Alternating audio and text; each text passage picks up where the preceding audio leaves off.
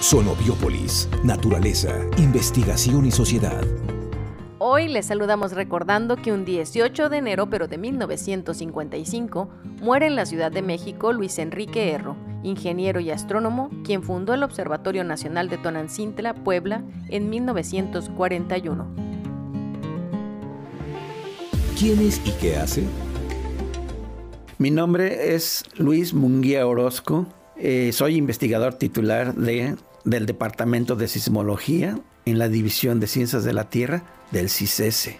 Mi línea de investigación es la sismología de movimientos fuertes. Esta especialidad implica estudiar las aceleraciones del terreno a distancias muy cortas de las fuentes sísmicas, caracterizar las amplitudes, las frecuencias a las que vienen los movimientos, etcétera ponemos énfasis en, el área del Valle de Mexicali. Últimamente hemos estado trabajando mucho en, esa región. ¿Por qué? Porque la ciudad de Mexicali es una ciudad con muy alto riesgo sísmico. Ahí hay fallas este, importantes como la falla imperial, la falla Cerro Prieto y la falla El Mayor y la recientemente descubierta Indiviso. Entonces, esas fallas nos pueden producir sismos muy fuertes y ya la experiencia nos ha indicado que cada sismo de magnitud 6 para arriba causa mucho daño en el valle. Las fuertes excitaciones sísmicas que se generan durante los sismos fuertes hacen que el suelo se agriete, se formen fisuras grandes y que el suelo se desplace tanto vertical como horizontal. Y los suelos saturados, como son los del Valle de Mexicali, se licúan. Todo eso ocasiona daños severos. Sí, ya hemos sido testigos de lo que pasa ahí. Cuando esto pasa, esto de las fisuras y los desplazamientos del terreno permanentes, se dice que el suelo ya no está respondiendo de manera lineal. Es lineal cuando todo se mueve como un todo y no pasa nada, no se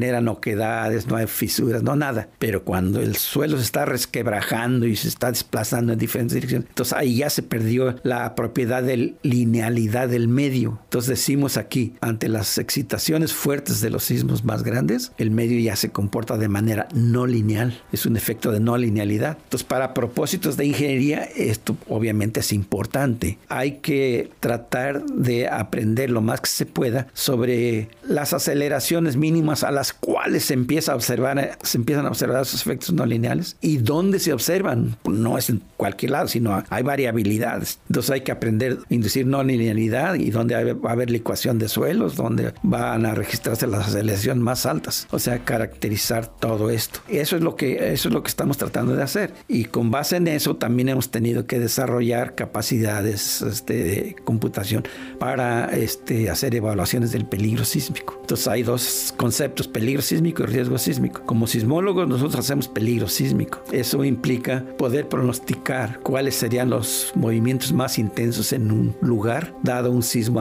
que ocurrió un sismo a cierta distancia y de tal magnitud. Y con qué probabilidad se daría eso. Entonces implica probabilidades, conocimiento. Y eso es lo que hacia donde están enfocados nuestros estudios. ¿Qué está pasando? Se mueven aunque no lo pensemos o queramos. ¿Sabes que los mamíferos, como otros organismos, tienen movimientos musculares constantes que se hacen sin pensar y sin tener control sobre ellos? En un minuto de la vida de un mamífero hay cientos de músculos que se mueven de manera continua, incluso dormidos. Si mientras duermes respiras, tu sangre circula, el corazón no es un músculo liso, tus intestinos se mueven y varias funciones más suceden sin pensarlas. Todo eso se realiza gracias a los músculos lisos o involuntarios que están coordinados por el encéfalo de manera prácticamente autónoma. Los músculos lisos están también presentes en algunos invertebrados como los anélidos, gusanos y sanguijuelas, moluscos, caracoles y pulpos, braquiópodos, almejas, celenterios, medusas y corales, equinodermos, estrellas de mar, pepinos de mar y erizos marinos, pero no se han encontrado en los artrópodos, camarones, arañas e insectos. El sistema nervioso, sistema endocrino y sistema muscular trabajan juntos sin que nos demos cuenta y gracias a su función continua es que nuestros órganos funcionar y nosotros sobrevivir, sin tener que estar conscientes de que tenemos que hacer palpitar nuestro corazón o mover el diafragma para respirar. Si desea leer este artículo, visite la columna Somos Mamíferos en dicit.com. Por Alina Gabriela Monroy y Sergio Ticul Álvarez, CIPNOR. El Centro de Investigaciones Biológicas del Noroeste, con la participación de los centros CONACIT, presentó Sonobiópolis, un espacio para la comunicación de la ciencia.